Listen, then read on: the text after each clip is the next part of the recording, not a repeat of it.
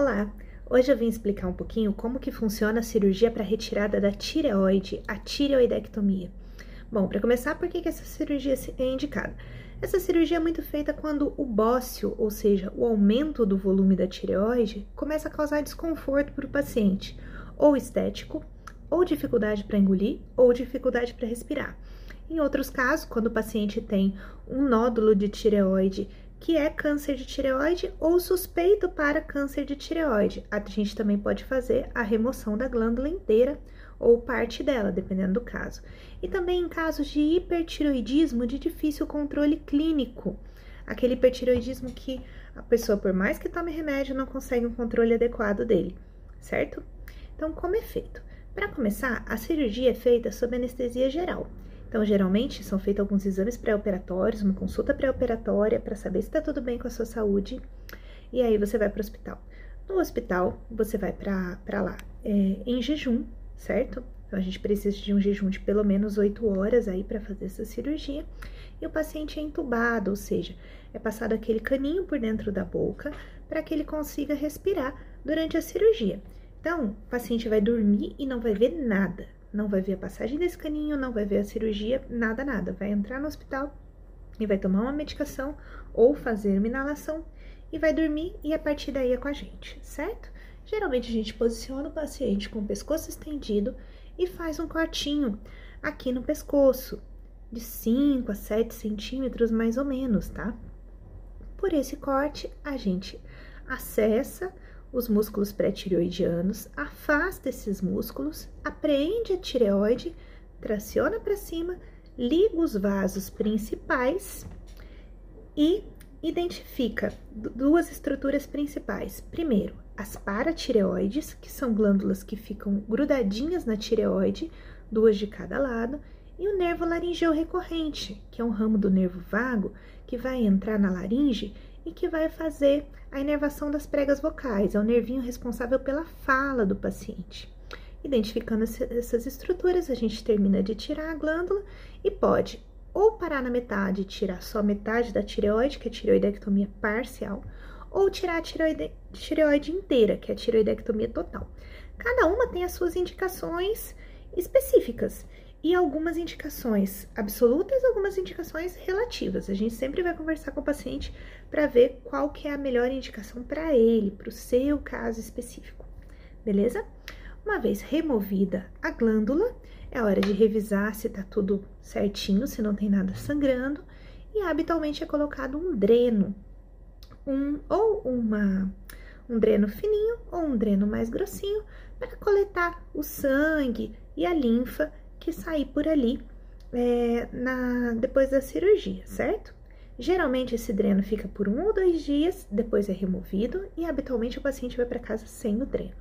Para fazer o fechamento, a maioria dos lugares fecha com fio absorvível, ou seja, o paciente não precisa tirar os pontos.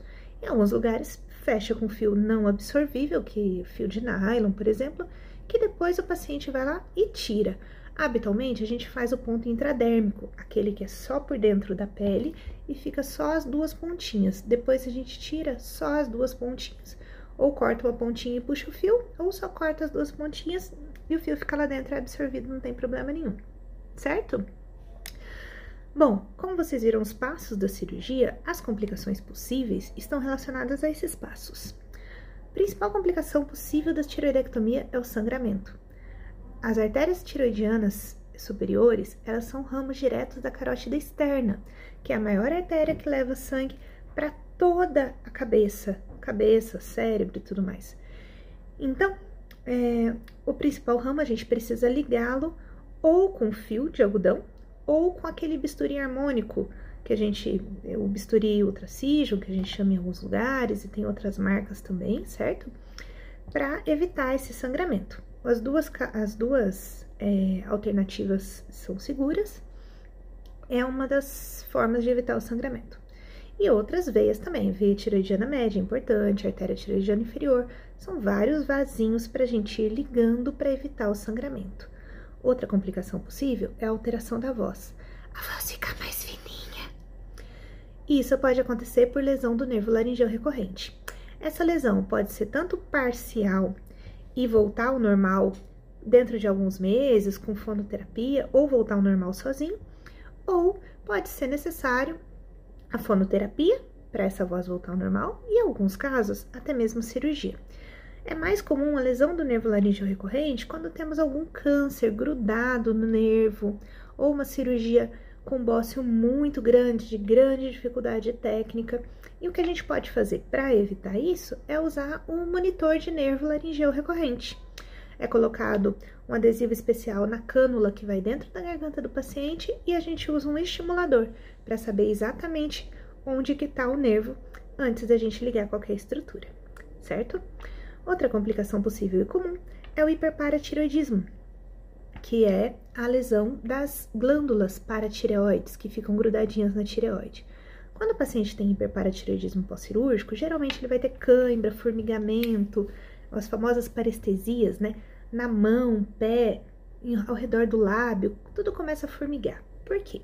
As glândulas paratireoides são super importantes no metabolismo do cálcio. Eu até tenho um vídeo aqui que eu falo da paratireoide no contexto de doença renal crônica, mas dá para ver, ver bem como que funciona o metabolismo do cálcio. Quando a gente tira a tireoide, grande parte da irrigação do sangue que vai para essas glândulas, ela é perdida, essa irrigação é cortada. Então, nos primeiros dias, é comum que tenha uma queda de cálcio, é comum que essas paratireoides fiquem um pouco bobas depois da cirurgia. Isso costuma se resolver sozinho dentro de alguns meses. Em alguns casos, não se resolve, principalmente quando é necessário esvaziamento recorrencial, que é tirar os linfonodos da cadeia central. A maior parte das paratireoides inferiores fica nessa cadeia central aqui, as duas de baixo, certo? E elas podem ser removidas na hora de tirar os linfonodos para tratar algum câncer de tireoide, por exemplo. Mas para isso tem algumas medicações que a gente pode usar para ir controlando os sintomas do paciente, controlando esse metabolismo do cálcio. Bom, essas são as principais é, principal forma de fazer cirurgia, as principais complicações, e a outra coisa é a cicatriz, né?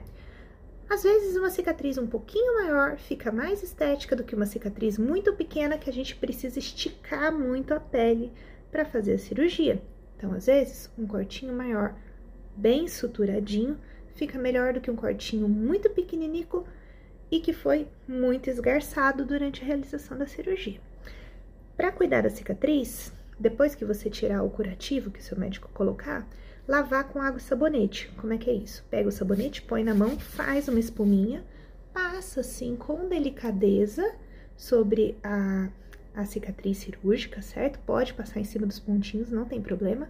Lava com água e seca com toalha. Só isso. E não tome sol.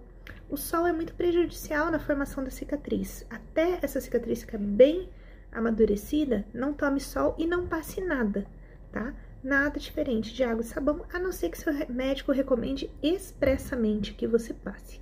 Cicatriz em linha média, cicatriz que não vai ter tensão, geralmente é uma boa cicatriz, fica uma cicatriz boa. Raramente a gente vê um queloide aqui no centro do corpo, mas pode acontecer dependendo da sua tendência natural, certo? Acho que as principais questões sobre a cirurgia da tireoide são essas. Se vocês tiverem alguma dúvida, pode deixar aqui nos comentários. Olá!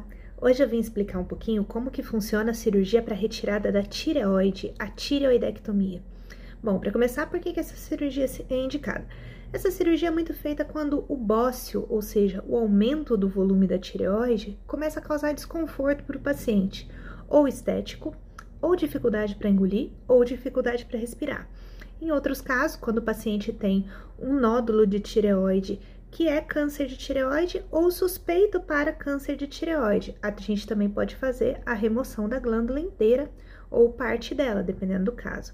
E também em casos de hipertiroidismo de difícil controle clínico, aquele hipertiroidismo que a pessoa, por mais que tome remédio, não consegue um controle adequado dele, certo? Então, como é feito? Para começar, a cirurgia é feita sob anestesia geral. Então, geralmente, são feitos alguns exames pré-operatórios, uma consulta pré-operatória para saber se está tudo bem com a sua saúde. E aí você vai para o hospital. No hospital, você vai para lá é, em jejum, certo? Então, a gente precisa de um jejum de pelo menos 8 horas aí para fazer essa cirurgia. E o paciente é entubado, ou seja, é passado aquele caninho por dentro da boca para que ele consiga respirar durante a cirurgia. Então, o paciente vai dormir e não vai ver nada. Não vai ver a passagem desse caninho, não vai ver a cirurgia, nada, nada. Vai entrar no hospital e vai tomar uma medicação ou fazer uma inalação e vai dormir e a partir daí é com a gente, certo? Geralmente a gente posiciona o paciente com o pescoço estendido e faz um cortinho aqui no pescoço, de 5 a 7 centímetros mais ou menos, tá? Por esse corte, a gente acessa os músculos pré-tireoidianos, afasta esses músculos, apreende a tireoide, traciona para cima, liga os vasos principais e identifica duas estruturas principais. Primeiro, as paratireoides, que são glândulas que ficam grudadinhas na tireoide, duas de cada lado, e o nervo laringeu recorrente, que é um ramo do nervo vago que vai entrar na laringe e que vai fazer a inervação das pregas vocais, é o nervinho responsável pela fala do paciente. Identificando essas estruturas, a gente termina de tirar a glândula e pode ou parar na metade e tirar só metade da tireoide, que é a tireoidectomia parcial, ou tirar a tireoide, tireoide inteira, que é a tireoidectomia total. Cada uma tem as suas indicações específicas e algumas indicações absolutas, algumas indicações relativas. A gente sempre vai conversar com o paciente para ver qual que é a melhor indicação para ele, para o seu caso específico. Beleza? Uma vez removida a glândula, é hora de revisar se tá tudo certinho, se não tem nada sangrando, e habitualmente é colocado um dreno, um ou uma um dreno fininho ou um dreno mais grossinho para coletar o sangue e a linfa que sair por ali é, na, depois da cirurgia, certo? Geralmente esse dreno fica por um ou dois dias, depois é removido e habitualmente o paciente vai para casa sem o dreno. Para fazer o fechamento, a maioria dos lugares fecha com fio absorvível, ou seja, o paciente não precisa tirar os pontos. Em alguns lugares fecha com fio não absorvível, que fio de nylon, por exemplo, que depois o paciente vai lá e tira. Habitualmente, a gente faz o ponto intradérmico, aquele que é só por dentro da pele e fica só as duas pontinhas. Depois a gente tira só as duas pontinhas. Ou corta uma pontinha e puxa o fio, ou só corta as duas pontinhas e o fio fica lá dentro, é absorvido, não tem problema nenhum. Certo? Bom, como vocês viram os passos da cirurgia, as complicações possíveis estão relacionadas a esses passos. A principal complicação possível da tiroidectomia é o sangramento. As artérias tiroidianas superiores, elas são ramos diretos da carótida externa, que é a maior artéria que leva sangue para toda a cabeça, cabeça, cérebro e tudo mais. Então, é, o principal ramo a gente precisa ligá-lo ou com fio de algodão ou com aquele bisturi harmônico que a gente, o bisturi ultracision, que a gente chama em alguns lugares e tem outras marcas também, certo? Para evitar esse sangramento. As duas, as duas é, alternativas são seguras, é uma das formas de evitar o sangramento. E outras veias também, veia tiroidiana média, importante, artéria tiroidiana inferior, são vários vasinhos para a gente ir ligando para evitar o sangramento. Outra complicação possível é a alteração da voz. A voz fica mais fininha. Isso pode acontecer por lesão do nervo laringeu recorrente. Essa lesão pode ser tanto parcial e voltar ao normal dentro de alguns meses com fonoterapia ou voltar ao normal sozinho, ou pode ser necessário a fonoterapia para essa voz voltar ao normal e, em alguns casos, até mesmo cirurgia. É mais comum a lesão do nervo laríngeo recorrente quando temos algum câncer grudado no nervo ou uma cirurgia com bócio muito grande, de grande dificuldade técnica. E o que a gente pode fazer para evitar isso é usar um monitor de nervo laringeu recorrente. É colocado um adesivo especial na cânula que vai dentro da garganta do paciente e a gente usa um estimulador para saber exatamente onde que está o nervo antes da gente ligar qualquer estrutura, certo?